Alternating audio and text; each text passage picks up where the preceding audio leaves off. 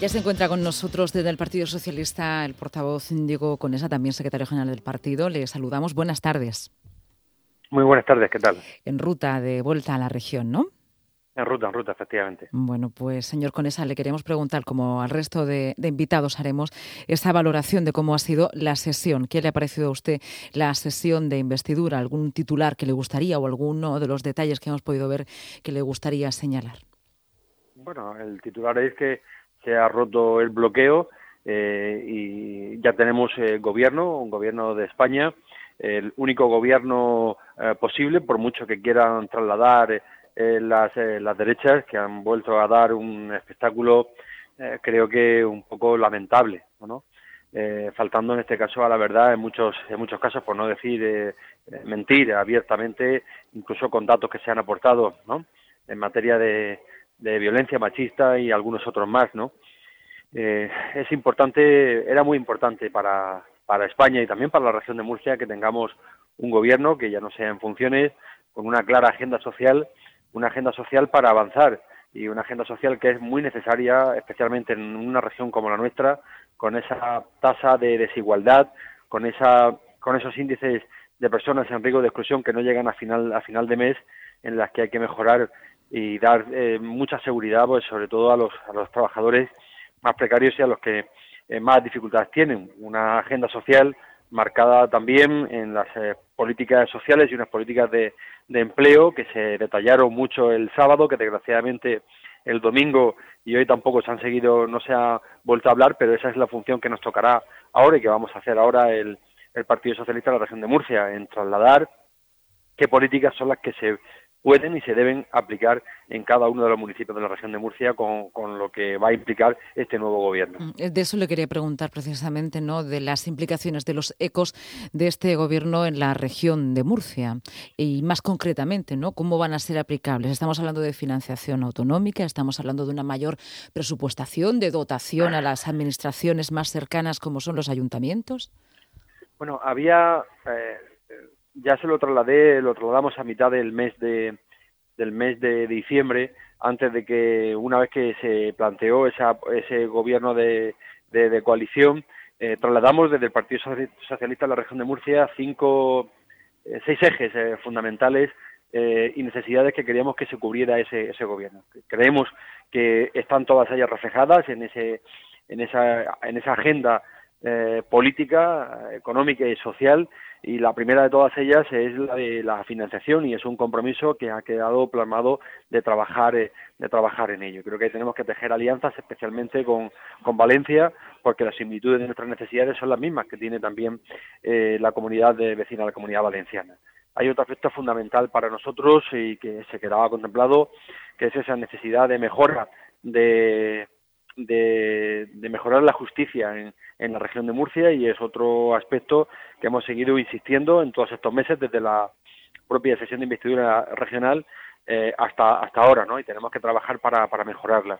Eh, lo que es eh, la agenda la agenda de cambio climático y, y luego también la transición energética y, ecológica, pues creo que ahí hay dos aspectos fundamentales en los que vamos a trabajar que es el Mar Menor y también eh, la recuperación integral de la bahía de, de, Portmán. Hay otro aspecto, un cuarto aspecto muy eh, muy importante también, que es el de la el de la despoblación. Hay municipios en la región de Murcia que sufren despoblación y es un aspecto transversal de este gobierno en el que tendremos que seguir eh, que seguir trabajando, ¿no?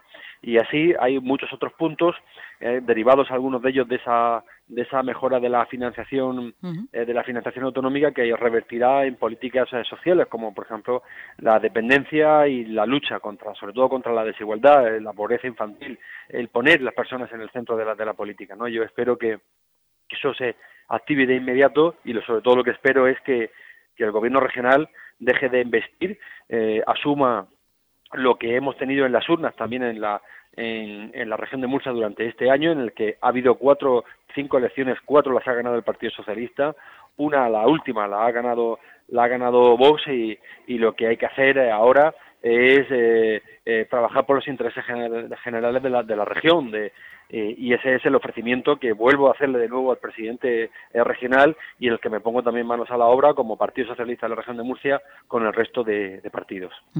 Para cooperar en la mejora de la región de Murcia, evidentemente esto pasa por la presupuestación, señor Conesa. Bueno, efectivamente, hace falta unos presupuestos eh, generales del Estado. Creo que el armazón de esos presupuestos fue el que eh, mm, no se aprobó el pasado mes de febrero. Espero que en poco tiempo eh, tengamos esos presupuestos generales del, Estado, que son muy importantes, y también que tengamos presupuestos en la, en la región de Murcia. Pero lo importante y lo que hay que pensar es, hay una hoja de ruta, hay un nuevo gobierno de España, y el tema es alinearnos en todo aquello que pueda em, que pueda y es necesario mejorar en la, en la región de Murcia. Presupuestos del Estado, por supuesto, eh, yo creo que los tendremos pronto y lo importante es eh, centrarnos en, más que eh, en investir por parte del gobierno regional, es en, en pensar qué es lo que podemos mejorar en nosotros. Mm. Hay una cuestión ineludible en cualquiera de las entrevistas eh, eh, durante esta tarde también, eh, en los temas de actualidad en la región de Murcia y que preocupan y ocupan a nuestros oyentes y, también al mundo de la comunicación en este ámbito, y es la cuestión del agua, de los trasvases.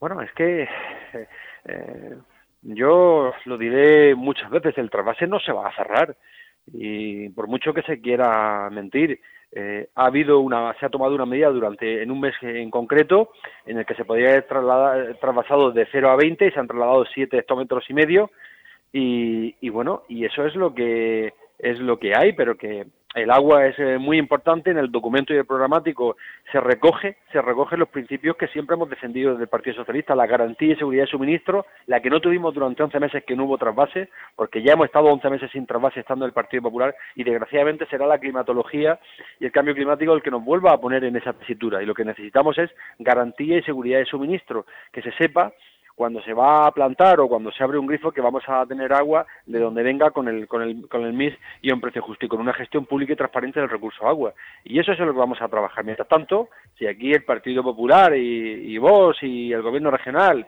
quieren estar en el mismo mensaje y en la misma historia, el mismo victimismo de hace 20 años, pues que sigan. Desde luego, eh, esa no va a ser la posición del Partido Socialista en la región de Murcia. Mm. Señor que le, le damos las gracias por esta aproximación, esta primera valoración tanto de la jornada de hoy como de sus ecos en la región de Murcia. Muchas gracias por atender a los, a los micrófonos de Onda Regional.